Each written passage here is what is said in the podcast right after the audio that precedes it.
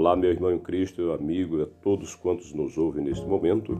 Aqui é o pastor José Carlos. Hoje eu vou estar falando, com base no livro de Provérbios, o convite e exortação da sabedoria. Como você está? Você ainda busca sabedoria? Você acha que já alcançou? Como é, como é que está a sua vida? Vamos então analisar o texto sagrado sobre este convite importante. A partir do versículo 20 do capítulo 1. A suprema sabedoria altissonantemente clama de fora, pelas ruas, levanta a sua voz. Nas encruzilhadas, no meio dos tumultos, clama, às entradas das portas e na cidade profere as suas palavras. Até quando, honestos, amareis a necessidade? E vós, escarnecedores, desejareis o escárnio? E vós, loucos, aborreceis o conhecimento? Convertei-vos pela minha repreensão. Eis que abundantemente derramarei sobre vós o meu espírito e vos farei saber as minhas palavras. Mas, por que clamei e vós recusastes? Por que estendi a minha mão e não houve quem desse atenção? Antes, rejeitaste todo o meu conselho e não quiseste a minha repreensão. Também eu me rirei na vossa perdição e zombarei, vindo o vosso temor. Vindo como assolação o vosso temor, e vindo a vossa perdição, como tormenta sobrevindo-vos aperto e angústia. Então a mim clamarão, mas eu não responderei. De madrugada me buscarão, mas não me acharão. Porquanto aborreceram o conhecimento e não proferiram o temor do Senhor.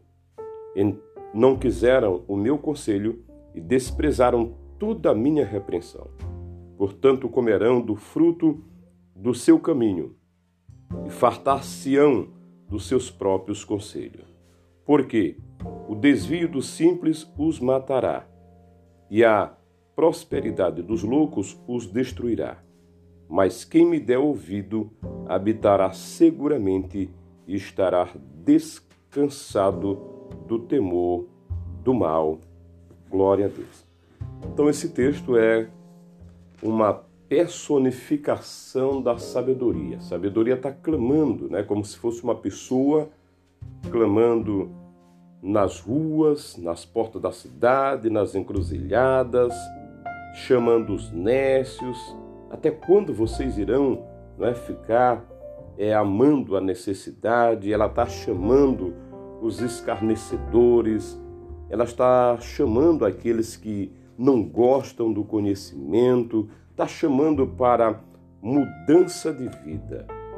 Mas também a sabedoria reclama quando os homens ouvem esse clamor e não atendem a esse clamor. Não querem a sabedoria, não querem o bom conselho.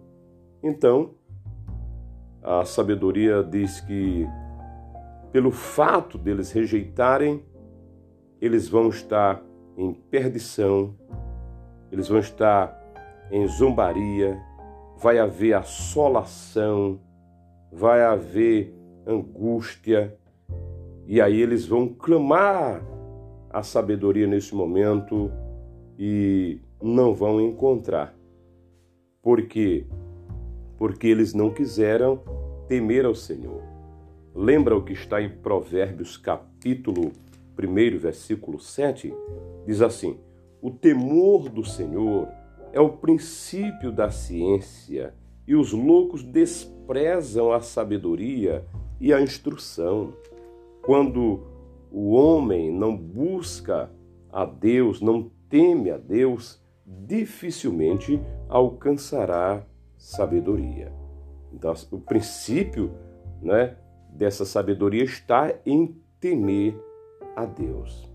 E aí, pela falta desse temor e de não buscar essa sabedoria, ele vai comer desse fruto doloroso de sua é, má índole, da sua intenção negativa para com a sabedoria.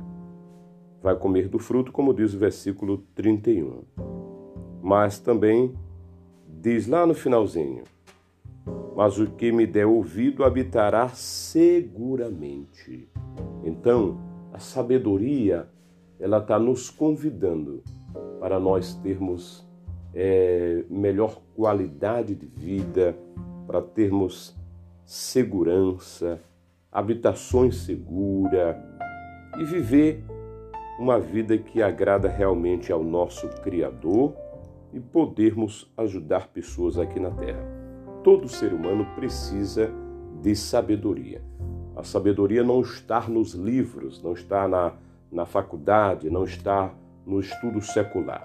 A sabedoria está em Deus. Ele é quem dá sabedoria. E ele dá para quem? Para aquele que teme a ele e busca a ele. Ok? Que você e eu venhamos sempre buscar a sabedoria do Senhor. Também no capítulo 2 fala isso, todo o capítulo 2 vai falar sobre a excelência da sabedoria e você deve estar aprofundando isso, muito importante. Todo o capítulo 2, o 3, fala muito sobre sabedoria.